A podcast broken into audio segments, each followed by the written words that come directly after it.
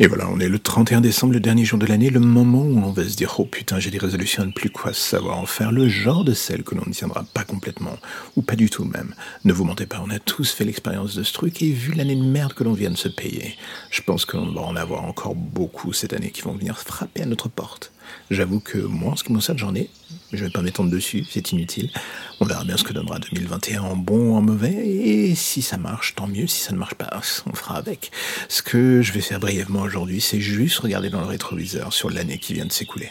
Alors pour être totalement honnête, à titre perso, ce podcast fut un challenge. J'ai tenu une bonne partie de l'année avec quelques rares pauses à une cadence d'à peu près 5 à 6 épisodes par semaine. La montée en charge avait quelque chose d'un peu utopique et je me suis dit qu'il y avait quand même beaucoup de chances que ça pète en vol. Ça a failli être le cas à plus d'un titre. Mais bon, c'est en se brûlant qu'on apprend. Bosser en solo dans ce genre de projet, c'est aussi passionnant que frustrant. Cela vous pousse dans vos retranchements et vous oblige à vous bouger le cul. Frustrant aussi, car vu le côté compétitif du milieu, on a vite fait de se dire c'est pas comme si j'avais pas l'impression d'être perdu dans la masse en fait. Ouh, cette phrase était un peu longue, un peu chelou, un peu bizarre, mais c'est pas grave, vous avez compris le sens, je pense. Alors oui, voilà, on bosse, on bosse et on se dit que les mois semblent sans fin avant de voir un début de résultat pointer son nez. Et quand il arrive, on a envie de crier un énorme Hallelujah et pour moi, ce petit début de résultat, c'est de terminer l'année avec à peu près 100 000 écoutes pour le 31 décembre. Bon, pas totalement. On est plus dans les 95, mais voilà, on va dire 100 000. Oui, je sais, c'est de l'arnaque marketing. Je serai pas le premier, je serai pas le dernier non plus. Hein, on va pas se mentir non plus là-dessus. Mon projet de base pour cette date, en toute sincérité, c'était 50 000 écoutes. Donc du coup, comme vous avez pu vous en rendre compte, ça fait quand même un petit bonus. Et pour cela, j'ai envie de vous dire merci. Car cela signifie qu'au final, d'une manière ou d'une autre, ce podcast aura été entendu, que cela a provoqué chez certains ou chez certaines une envie de revenir.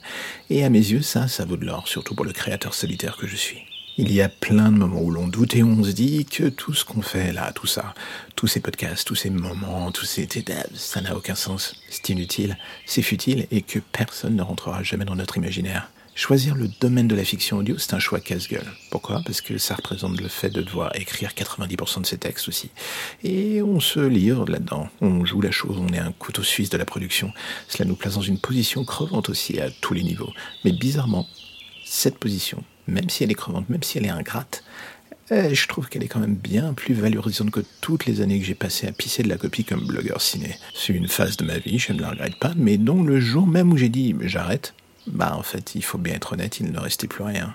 Là, en un an, à mon petit niveau, à titre simplement créatif ou juste personnel, bah pour une fois, je peux presque envie de dire que je suis fier de ce que j'ai fait. Et le point en forme de cerise sur le gâteau, c'est qu'au final, je ne fais pas ça pour gagner quoi que ce soit de monétaire. Il n'y a pas de pub sur le site. J'ai déjà refusé une proposition avec contrat. Je bosse pour moi dans un premier temps pour tester mes idées, mon style et mon univers. J'essaie de tenter des trucs et surtout de jouer les monsieur voix parce que je ne suis pas trop dans la réalité, vu que je déteste ma voix en fait. En fait, euh, je ne gagne rien de marketing monétaire dans ce projet, juste le plaisir de créer un truc qui me ressemble. Et du coup, ce que j'ai envie de dire, c'est même si c'est un peu cliché, parfois il faut savoir virer de son champ de vision le superflu et faire enfin un projet qui vaut vraiment quelque chose à vos yeux. Pas de compte à rendre à part à soi-même, et dans le fond, est-ce que tout est parfait dans le projet? Non. Est-ce que cela évoluera encore en 2020 Bien entendu. Oui, mais pour une fois, au regard de tout le tas fourni dans mon coin pendant cette année, mm, bah, il faut être honnête, je suis assez heureux de voir que cela tient malgré tous les aléas de l'année correctement sur ses deux jambes. Le projet a eu des hauts et des bas et un démarrage pour le moins chaotique. 2020 m'aura permis de corriger en partie le tir et de découvrir qu'une audience pouvait être là pour m'écouter raconter des histoires. Et rien que pour ça, j'ai envie de dire, bah, c'est cool quand même. Alors oui, ce long laïus peut vous paraître anecdotique, un peu cliché, un peu naïf, un peu niais.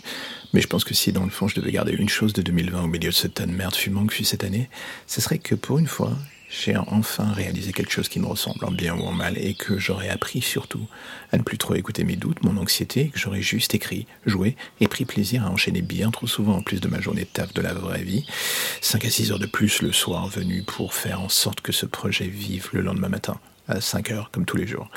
Et le fait que les chiffres me montrent qu'à minima cela a plu à quelques personnes qui continuent de venir, bah vous savez quoi, ça me motive à continuer. Alors du coup j'ai envie de vous dire un truc très simple, merci et à bientôt pour la suite.